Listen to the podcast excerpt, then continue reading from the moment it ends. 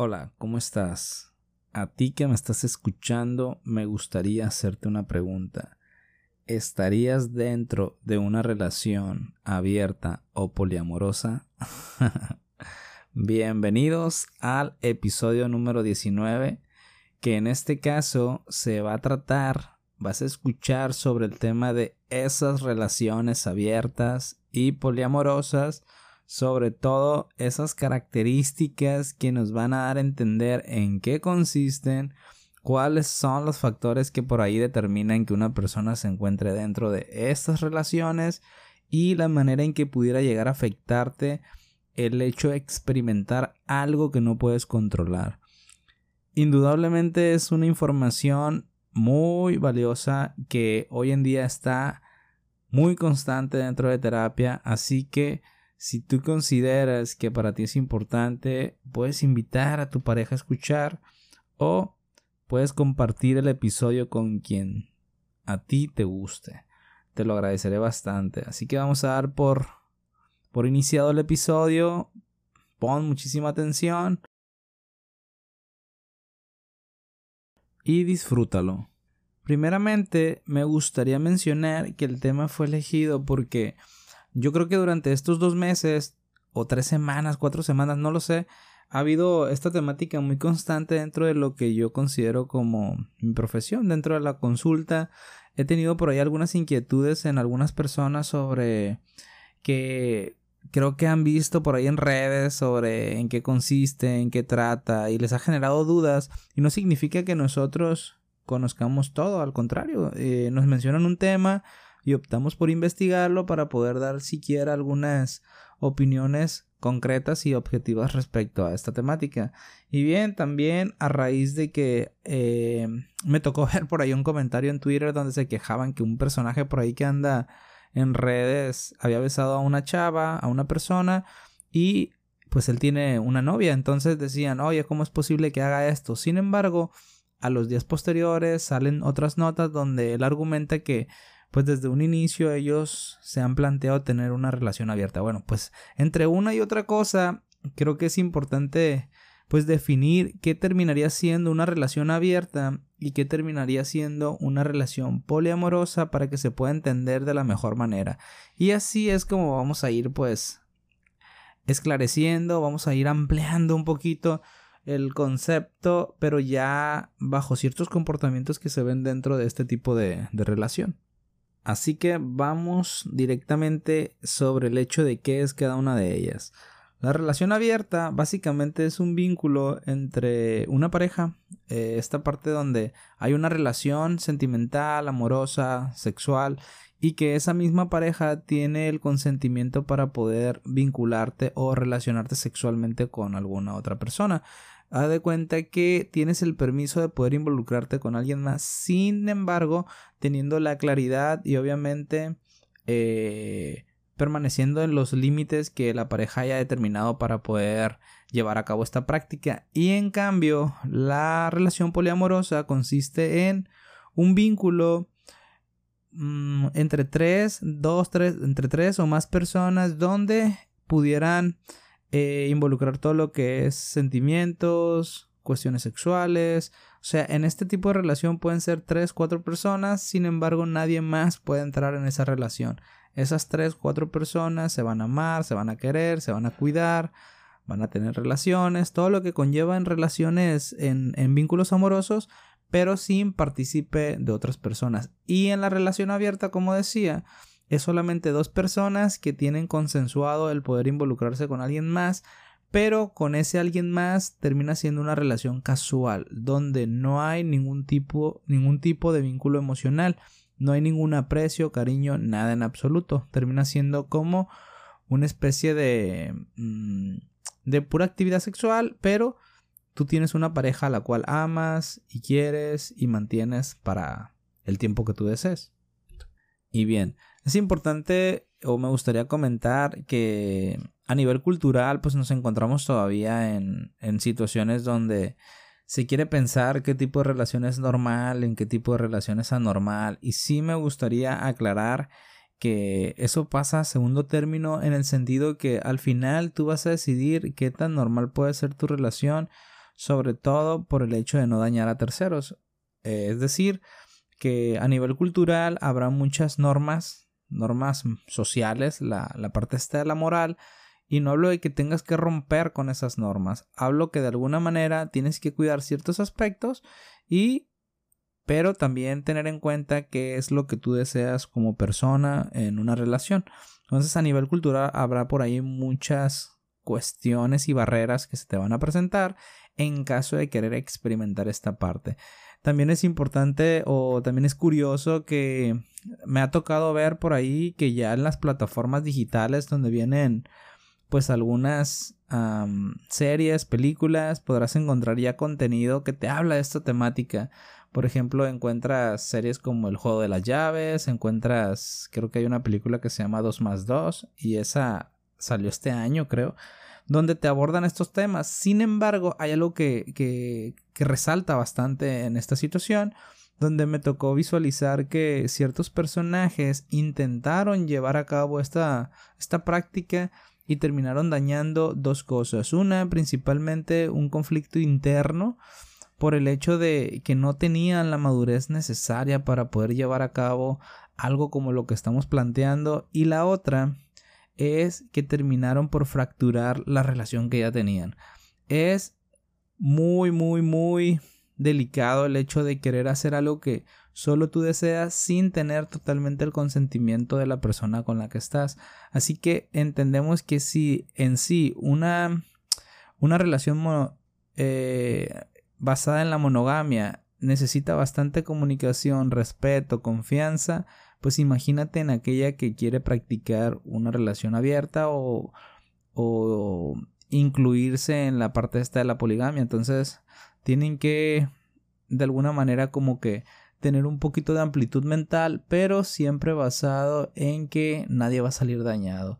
Entonces es fundamental. Tú puedes ver ahí unos ejemplos, sobre todo en cómo en cómo terminan las personas frustradas, en cómo sí, ok, soy parte de esto porque mi pareja lo desea, sin embargo no termina siendo sano. En algunos otros casos sí lo es, lo disfrutan, lo viven y no pasa nada. Así que, pues solo son unos ejemplos de donde pudieras visualizar en, en qué consiste esta parte, ¿no? Entonces sabemos que a nivel cultural encontramos ciertas barreras, pero también ya se está viendo un poquito más en otro sector sobre todo en la parte esta de a nivel visual, cómo pudieran llegar a ser esta situación. Pero también quiero aclarar que el hecho de este episodio, al igual que un en vivo que hice por medio de Facebook, no va con la intención de sugerirte, oye, atrévete a hacer esto. Al final, tú decides qué haces con tu cuerpo, con tu relación, y esto es simplemente algo, si lo podemos llamar informativo, para que si en algún momento tienes la inquietud, conozcas de qué se trata. Más allá de, oye, el Ricardo, el psicólogo, me dijo qué hacer o que esto es importante o que va a rescatar mi relación. No.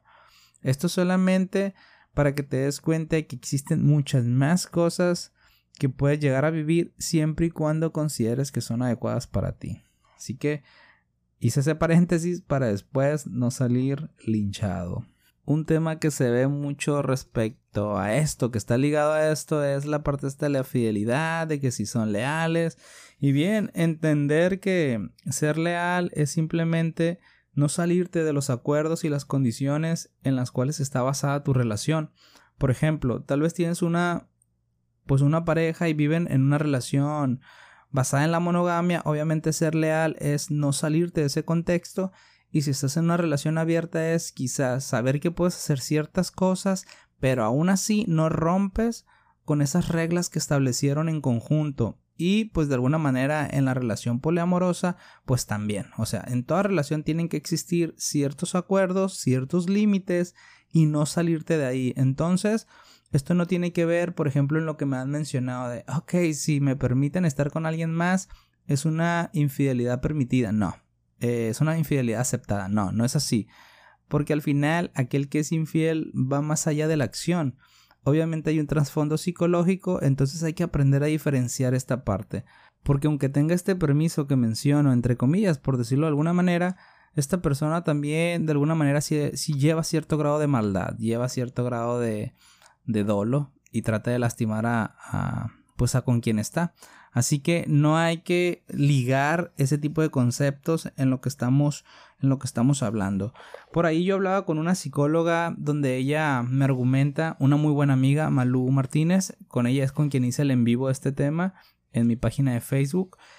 Ella me decía que al final por naturaleza nosotros no somos que no venimos a tener relaciones basadas en la monogamia, decía ella, nosotros realmente estamos, por decirlo de esta forma, diseñados para poder tener diferentes vínculos, sobre todo a nivel sexual, esta parte del placer, pero obviamente cada uno como vaya haciendo su constructo mental en, conforme vaya adquiriendo estas este crecimiento respecto a las normas sociales decide realmente cómo sobrelleva sus relaciones, cómo sobrelleva esos vínculos. Entonces va, va lidiando con ciertas permisiones y con ciertos em, complejos, represiones, etcétera, etcétera, pero logrando una madurez necesaria para determinar cuál es su accionar. Dice, o sea, el hecho de que no seamos em, personas que tengan que vivir en la monogamia o que vengamos diseñados para vivir en la monogamia no significa que no lo vamos a hacer. Ella misma mencionaba, o sea, a pesar de que yo entiendo el concepto este de una relación abierta, una relación poliamorosa, yo no estoy lista o yo no considero estar lista para vivir dentro de una relación así. Y es totalmente válido. Así que, ¿por qué lo menciono? Porque tal vez nosotros podemos conocer el concepto, pero no tenemos que vivirlo nosotros podemos quizás orientarnos sobre lo que es, sobre todo lo, lo que envuelve a una relación de este tipo y no y no estar dentro, no pertenecer a este tipo de, de prácticas. Por ahí hay, hay un, un, artista, no sé si es artista, pero es actor pornográfico que anda de moda. Aclaro, no porque lo ve en sus películas, sino porque él tenía según tres novias. Por ahí algunos lo conocen, traía unos lentes y siempre trae como que el accesorio este para las llamadas eh, manos libres que le llamamos.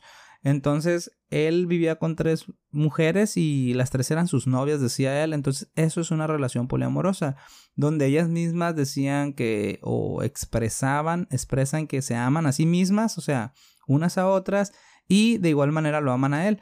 Por ahí después salió una publicación donde una de ellas terminó la relación, pero ese es el concepto. El hecho de estar en, como en un pequeño grupo donde todos sienten amor y que de alguna manera todos, eh, pues es ecuánime lo que hacen dentro de la práctica, pero entre ellos. Y en la otra parte, pues yo creo que ya está claro, ¿no? Son relaciones casuales, consensuadas, cuando estás con una persona a la cual amas, quieres o vives bajo ciertas emociones. Y bien, reforcé eso porque creo que es lo más complicado de todo esto, conocer realmente cuál es la conceptualización. Pero bien, volvemos otra vez a la parte psicológica. Entendemos que aquí te puedes encontrar con muchísimas cosas como los celos, o sea, muchas personas al, al permitir dentro de una relación que su pareja pueda tener mm, pues por ahí un encuentro sexual con alguien más, hablando precisamente de las relaciones abiertas, puede generar cierta inseguridad al momento de sentirse desplazado, al momento de sentirse desplazada y fracturar pues lo que ya tenían. Pero pues si hay ese grado de madurez, obviamente entenderás que lo que está realizando esa persona pues termina siendo meramente carnal, algo solamente para saciar ese, ese deseo, esa, pues ese placer que se presenta a raíz de la práctica que tienen que llevar a cabo. Entender también, porque hay quienes me lo han dicho, me lo han externado.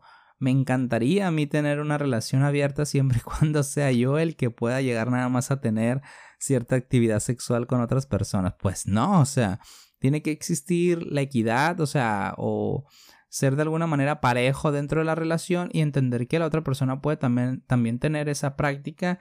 Obviamente platicada previamente contigo. O sea, tiene que existir esa comunicación y una relación abierta no se trata tampoco de ocultar. De decir, como sabemos que es abierta, yo no te voy a decir para no lastimarte si me involucré con alguien más. No, no se trata de eso. Se trata de tener la capacidad y la confianza de poder decir qué es lo que estás haciendo para poder tener una relación sana. Y quizás algunos me digan, ¿cómo va a poder ser una relación sana de esa manera? Pues aunque no lo creamos, mientras la comunicación, la confianza y las prácticas se den bajo el conocimiento de la otra persona, pudiera existir, pues, una relación balanceada, una relación que se encuentra dentro de, de los estándares para ellos mismos, sin romper con esa lealtad y confianza de la que hemos estado hablando durante todo este episodio. Pero sí es fundamental que sepas que tienes que ser claro, y esto abarca desde un inicio y durante toda la relación. ¿De qué forma? Bueno, si hablamos de claridad, es marcar, por ejemplo, tiempos.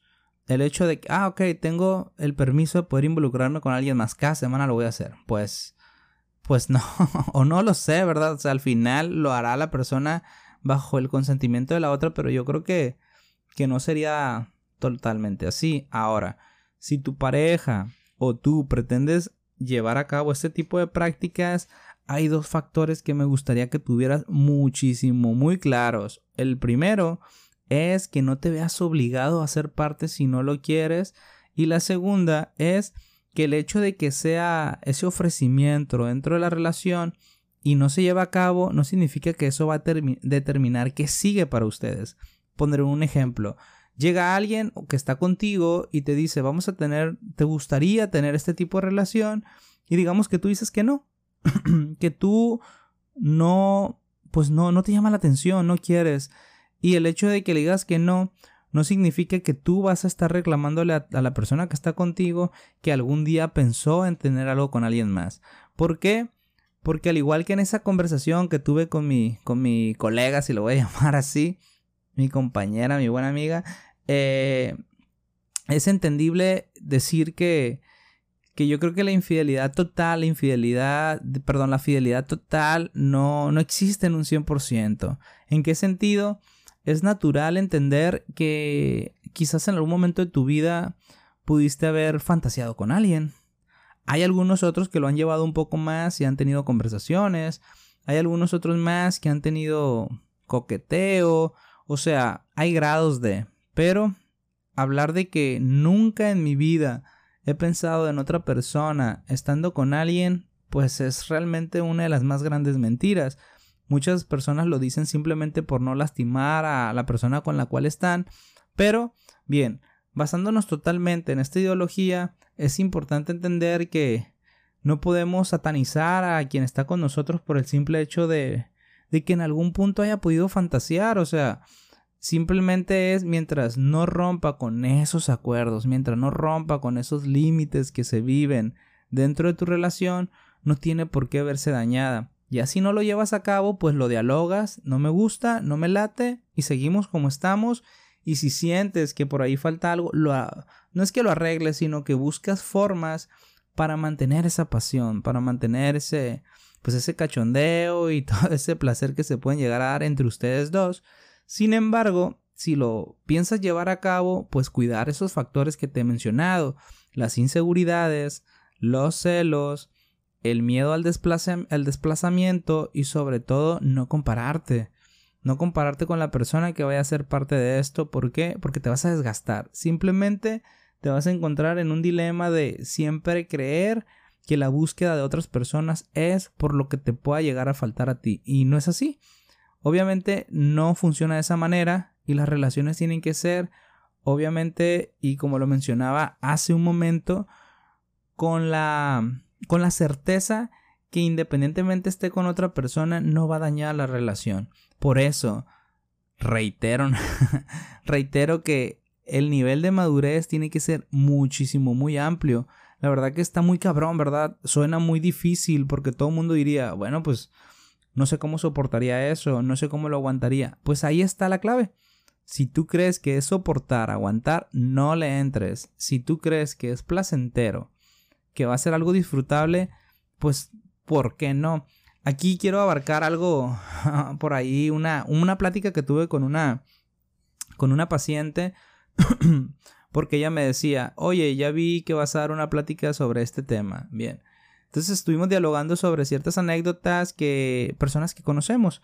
Y me dice, yo creo que aquel, aquel que está con una persona así, que quiere experimentar con otros y no la deja, o más bien le permite eh, tener sexo con algún otro o alguna otra, es básicamente porque no sabe cómo liberarse de esa relación. Y me mencionaba que ella consideraba que eso es la codependencia, es decir, como la persona no, me, no, no sabe cómo dejarla, pues mejor te permito que estés con otro mientras no me abandones. Bien. ¿Cómo podemos diferenciar si tengo un problema psicológico o si no lo tengo a raíz de este tipo de relaciones? Está bien sencillo. Si en la relación, todo lo que se vive en esa relación para ti es molesto, te hace sufrir, vives constantemente bajo emociones incontrolables, ahí puede existir un problema. Creo que el cielo está tronando por aquí. Pero si de alguna manera tú consideras que es disfrutable, si tú consideras que es algo que te genera también placer o simplemente no te quita la tranquilidad de tu día a día, obviamente no existe ese trastorno. Entonces podemos diferenciar sencillamente si yo vivo dentro de un trastorno psicológico como una dependencia emocional o una depresión, siempre y cuando no la acción que haga mi pareja no logre hacer cambios en mí y obviamente pueda llevar a cabo una vida con la normalidad, como consideramos esa palabra, la mayor normalidad posible. Mientras no influya de, un, de una forma negativa, pues quiere decir que, que no tienes ese problema. Pero si acaso genera esa incomodidad, esos nervios, esa frustración, que la persona sale y estás pensando que ya está con alguien más, pues obviamente tienes que checar pues con un profesional de la salud, por supuesto, qué está pasando. ¿Qué está pasando no con esa persona, sino qué está pasando contigo? ¿Por qué? Porque tendrías que analizar por qué decidí hacer parte de esto. Decidí pues vivir esta experiencia, pero ya no lo puedo seguir más. Ok, ¿cómo lo pudiera abordar? ¿Cómo lo puedo hablar? ¿Cómo puedo parar?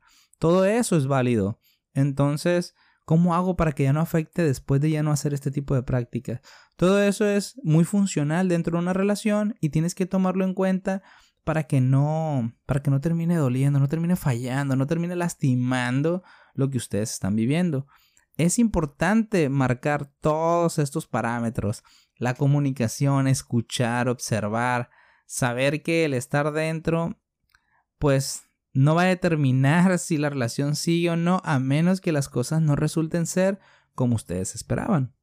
Así que para ir cerrando, me gustaría simplemente mencionarte que cuáles serían las ventajas de tener una relación de este tipo. Bien, salir de la rutina, disfrutar posiblemente mucho más de lo que ya disfrutas ahora con tu pareja, experimentar nuevas, pues, nuevos casos, nuevos sucesos, nuevas vivencias, eh, intercalar muchísimas cosas con tu, con tu relación. Obviamente, eh, sentir plenitud sexual si es que esto te lo, te lo provee. Y entonces de alguna manera también te mantendrás, no sé, actualizando algunas, pues algunas cosas que tal vez nunca pudiste vivir en alguna otra relación, por ejemplo, o en tu vida como tal.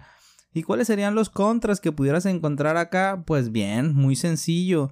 Un trastorno psicológico, pudieras vivir bajo ciertas cuestiones de desajustes emocionales, pudiera terminar tu relación si las cosas no las hacen de la mejor manera, pudieras quizás vivir bajo la presión de que seas desplazado o desplazada. Entonces, hay pros y hay contras como en todo tipo de relación. Ya de ti va a depender de qué manera la vas a llevar y si tú te atreves a ser parte. Como mencionaba en ese en vivo, lo cerré de esta manera. A nosotros no nos debe importar qué tipo de relación tienes tú, ni a ti te debe importar qué tipo de relación tienen algunos otros. Lo que sí te debe importar es que en la que tú te encuentres, sea del tipo que sea, tú seas feliz.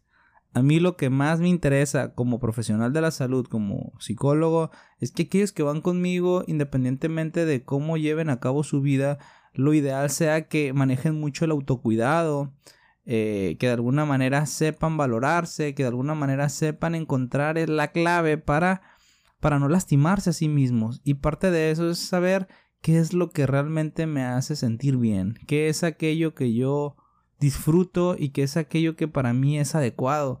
Porque tal vez lo que es adecuado para un amigo tuyo, para tu vecino, para tu hermana o para quien tú tengas cerca, no es lo que tú necesitas.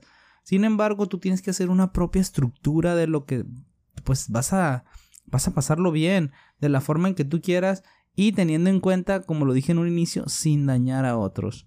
Sé feliz, atrévete a vivir de la mejor manera, sobre todo definiendo qué es lo que para ti es correcto, qué es lo que para ti te hace crecer como persona, independientemente experimentes o no experimentes algo de lo cual no estás acostumbrada o acostumbrado. Así que no sientas remordimiento por dejar fluir ciertas cosas que quizás has mantenido reprimido o reprimida por mucho tiempo. O si lo que vives hoy en día para ti es pleno, satisfactorio, manténlo, cuídalo, haz lo que evolucione, haz que evolucione esa parte, porque no siempre nos tenemos que no siempre tenemos que dejar que las cosas el tiempo las arregle, sino nuestras acciones serán las que van a determinar qué tan bien o mal podemos llegar a estar.